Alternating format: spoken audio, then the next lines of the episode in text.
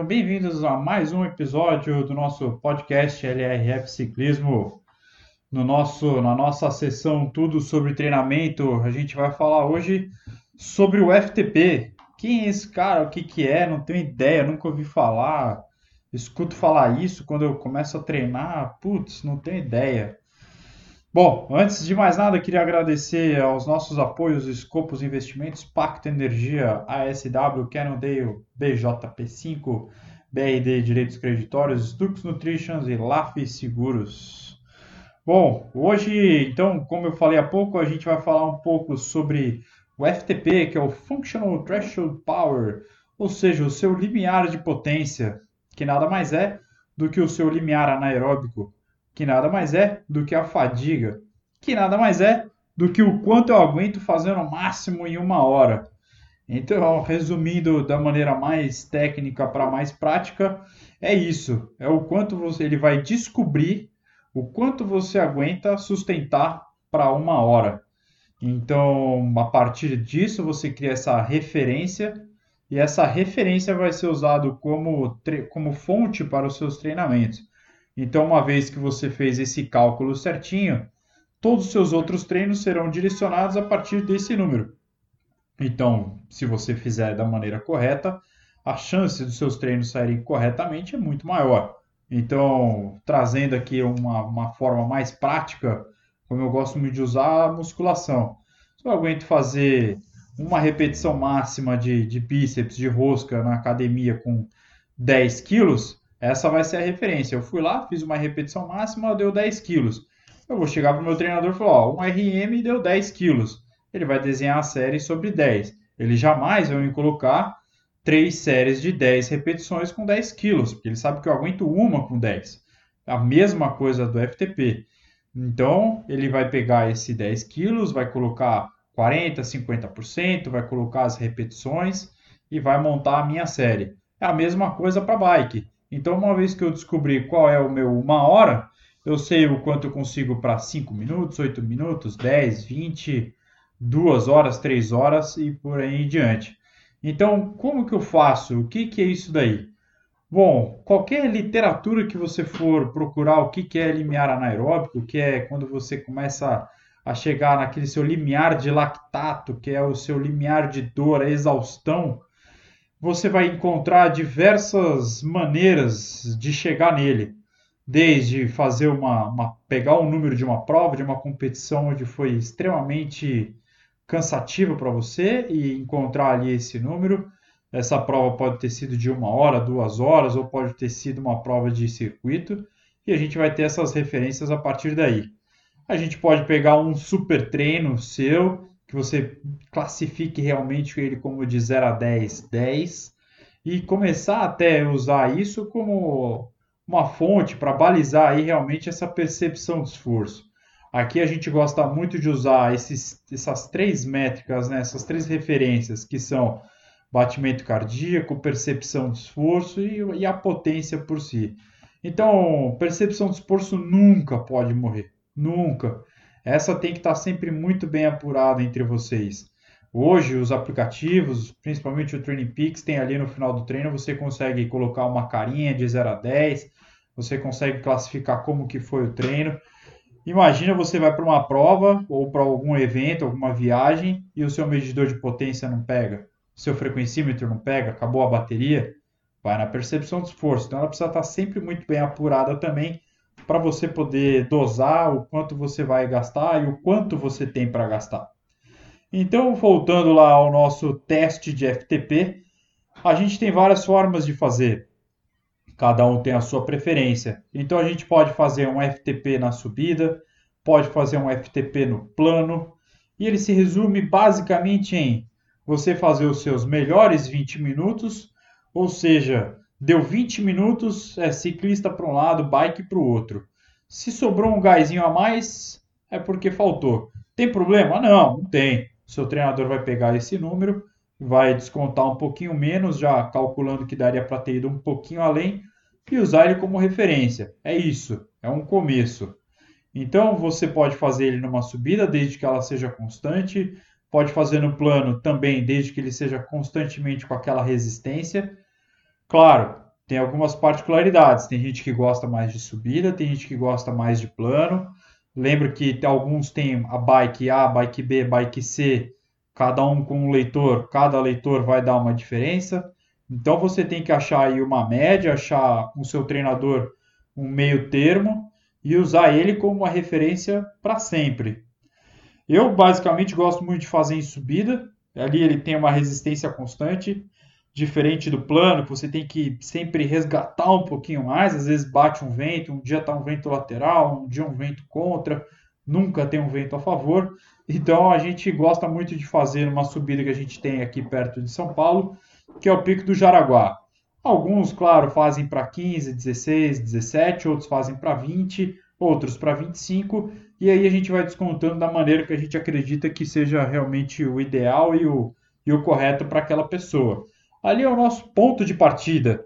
Ali a gente vai pegar esse número, vai inserir no Garmin Connect do atleta e no Training Peaks. A partir dali, todas essas referências, dali para frente dos treinos, tem que bater. Então, após todo o treino, tanto o atleta, e é para isso que serve esse podcast também, para que vocês aprendam o que, que é, o que, que não é, o que, que vale esse número, para você poder controlar os seus treinos desde até um medidor de potência que pode estar quebrado, descalibrado, com bateria ruim, para você poder ajudar o seu treinador e o seu treinador te orientar nos próximos treinos. Então, realmente, é uma, uma via de mão dupla onde o treinador e o atleta tem que se falar e o atleta também passar esse feedback. Putz, olha, eu acho que o meu número não está batendo. Opa, ele vai entrar lá, vai olhar, vai analisar e vocês vão chegar no número ideal. Então, partir desse teste que você fez, previamente um, tem que ter um aquecimento muito bom para você já chegar com uma frequência cardíaca já um pouco elevado, deixar o corpo já preparado para o que vai acontecer. Então a gente faz aí sempre um aquecimento de 10, 20 até 30 minutos, algumas acelerações para elevar a frequência cardíaca, hidratando legal, uns 20 minutos mais ou menos antes de começar o teste, a gente pede para a turma ingerir algum carboidrato rápido, como um gel, ou então uma bebida bem diluída, que desça legal, que não te der tem mais enjoo do que já vai dar esse teste. Começou o teste, é só dar um lap aí no seu, no seu Garmin, no seu Wahoo, e você vai ter uma maneira mais fácil de avaliar quanto que deu esse trecho todo, qual foi esse valor, e aí você e o seu treinador vão poder acompanhar direitinho como é que foi, onde que teve uma queda, onde que você acertou, onde você errou. Lembrando, de novo, que às vezes a gente gosta até mais daquela pessoa que quebra com 17 do que aquele que sobra com 20. Então é muito mais legal aquele que chega no 17, 18, não aguenta mais e começa até a cair o número porque está numa exaustão máxima, do que chegar no 20 e falar, putz, acho que no próximo dava. Beleza, então vamos ter que fazer um próximo, não tem problema. Mas isso vai te ajudando também como treino a dosar um pouco mais essa sua energia ou essa sua o quanto você consegue colocar de força para uma próxima, como até mesmo numa prova. Você sabe, você tem isso bem apurado, o quanto você tem, o que, que é ficar realmente naquilo que a gente brinca de ficar no gancho, de ficar ali no, no limite. Então, já falamos o qual número pegar, o nervosismo de fazer esse teste, é, ele sempre existe. Às vezes aqui a gente faz o teste, a gente brinca de fazer um teste surpresa. Nem todos gostam, mas às vezes é, é a melhor saída, é onde às vezes a pessoa no susto resolve fazer a força e vai. A gente gosta muito de soltar de um por um, coloca ali um intervalo de um a dois minutos, no estilo contra-relógio, para que um tenha também essa vontade de pegar o próximo e não queira ser alcançado pelo que saiu atrás, mas sempre assim muito preparado, com a bike sempre em ordem para poder fazer o teste direitinho. É, a gente também, claro, muitas vezes avisa para a pessoa se preparar, fazer um teste legal, fazer uma alimentação na noite anterior bem legal de carboidrato, fazer um, uma boa programação, né? dormir direitinho. Isso tudo faz muita diferença para o teste. O teste em si, falando um pouco pelo lado psicológico, assim como eu falei agora há pouco, o quanto realmente ele é importante durante o, o durante o teste, né? Aquele, aquela sensação de exaustão que você vai usar numa prova ou num treino pesado. o fato do psicológico também é muito legal. Então a gente tem, assim, em todos os grupos, né? Nós temos aquele amigo que fica mais nervoso e tem até muita preocupação, não consegue dormir direito, vai ao banheiro, não consegue se concentrar. Isso tudo é o estresse, isso tudo é o nervosismo. E o próprio teste FTP entra aí como um, um bom treino para isso. Então, quanto mais treinos você fizer isso, daquela adrenalina pré-prova, aquela adrenalina do que fazer, esse teste de FTP vai te ajudar. Então ele não é só o teste de FTP para você descobrir, ele é um teste de FTP para você também treinar um pouco mais, saber qual suplemento te cai bem num, num pré-prova, saber o que tomar para não dar aquele enjoo de largada. Isso tudo vai te ajudar a ir além, a melhorar e a assim entender melhor. E isso o seu treinador também consegue te ajudar, você senta com ele, vai vendo, putz, hoje, hoje eu tomei isso, ontem eu comi aquilo, isso não me caiu legal. Então é isso. A gente acabou falando aí usando o medidor de potência, mas lembrando também que se usar o frequencímetro, ele também vai entrar muito legal e também é de extrema importância. Se você não tem um medidor de potência, não tem problema, vai com o seu frequencímetro e a gente também consegue ter ali todas as suas zonas de treinamento. Então, o, esse teste de FTP ele vai te dar essas zonas de treinamento. Essas zonas de treinamento, o seu treinador vai pegar e vai montar os treinos em cima dela, seja por frequência ou por potência, você vai ter essas referências. Então, tudo isso que você pegou, você coloca nesse grande liquidificador e vai usando para os seus treinos. Ele vai ser muito bom. Você vai usar para as provas, vai ter essa referência de quanto tempo você aguentou quanto tempo mais você gostaria, quanto tempo mais você conseguiria de poder realmente colocar aquela força. Tem algumas outras estratégias que eu posso fazer no FTP, nunca fiz na vida, também não quero me decepcionar? Tem, claro. Então, se a gente está falando ali que é um teste de 20 minutos, para minha primeira vez, eu não posso esperar que eu vou chegar, vou colocar 20 minutos e vou conseguir. Muito difícil, é um pouquinho mais complicado. A pessoa tem que realmente ter uma vivência. O que a gente tem feito muito, a gente pega, a gente divide esses 20 minutos em quatro pontos de 5 minutos. Então, 5 minutos de forte a moderado, 5 minutos de moderado a forte, 5 minutos muito forte, e aí os últimos 5 minutos, ou seja, quando entra no minuto 15, a gente pede para a pessoa fazer um progressivo até a exaustão. Então é aquilo que a gente falou agora no comecinho, que eu prefiro que a pessoa pare com 17 com o pé no chão do que chegue no 20 sobrando. Então a gente avalia esse progressivo praticamente que ela fez, até bom para a gente ver se ela consegue ter, consegue dosar direitinho essa quantidade de força, o quanto que ela vai conseguir colocar.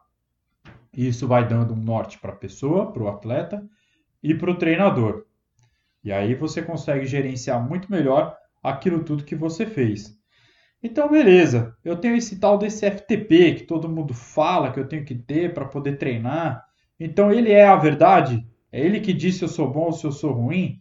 Se eu vou bem na prova, se eu não vou? Eu melhorar meu FTP é tudo nessa vida? Não, com certeza não. Ele é apenas uma referência para aquilo que eu quero fazer, para aquilo que eu estou treinando.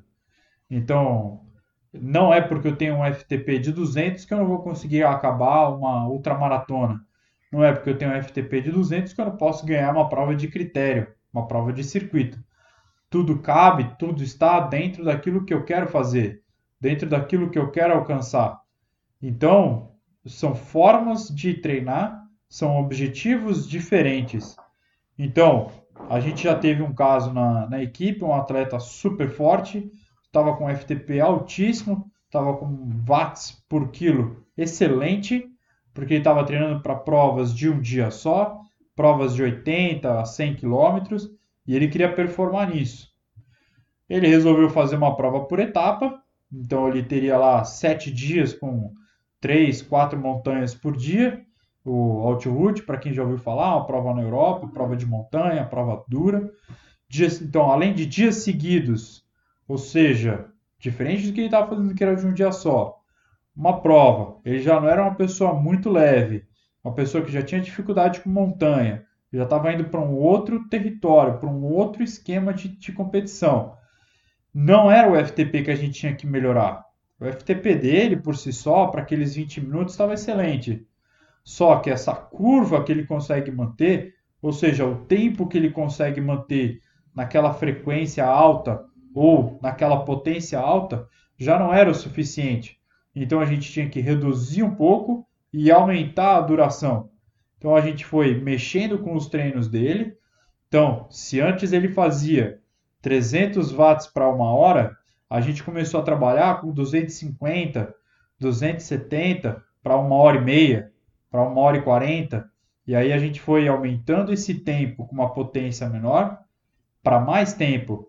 O FTP dele realmente caiu para aqueles 20 minutos que a gente definiu as zonas de treinamento, mas ele aumentou muito mais o tempo dele, o tempo de fadiga, o tempo de exaustão. Então ele agora aguenta ficar, ele aguentou no caso muito mais tempo naquela potência um pouquinho mais baixa, mas ele aguentou muito mais tempo pedalando e aguentou os sete dias de pedal. Então nem sempre o FTP alto ou baixo vai falar realmente se você está forte ou se você está fraco. Você querer melhorar o FTP é muito bom, já é uma boa referência, já é uma boa marca para a gente poder ter como teste um bom parâmetro.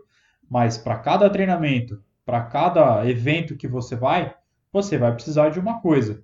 Se ele fosse treinar para uma prova de circuito, uma prova de 40 minutos, de uma hora, o FTP dele ia mudar demais também. A gente ia ter que fazer outros tipos de treino.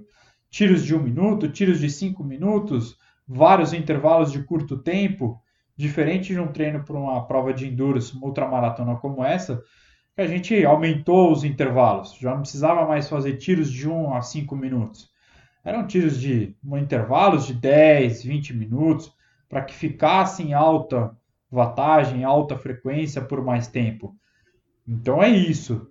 O FTP não é tudo, não é uma verdade absoluta, é uma excelente referência, é bom que isso esteja sempre apurado para que suas zonas de treinamento sejam fiéis àquilo que você está fazendo e ao que o seu treinador está pedindo para você realizar. Correto? Então é isso. É... Lembrem sempre de deixar tudo calibrado, medidor de potência, bateria sempre carregada.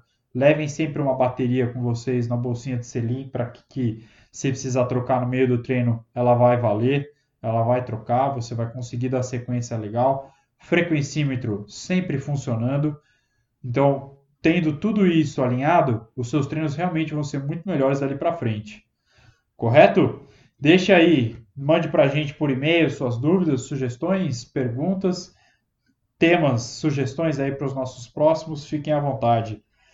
Ok? Muito obrigado. Obrigado por ouvirem mais um pouco aí o nosso treinamento de uma forma um pouquinho mais rápida, um pouco mais sucinta, mas que a gente possa a cada episódio ajudar um pouquinho mais. Obrigado novamente aos nossos apoios Scopus, Pacto Energia SW, Canondale BJP5, BRD Direitos Creditórios, Dux Nutrition e LAF Seguros. Até o próximo!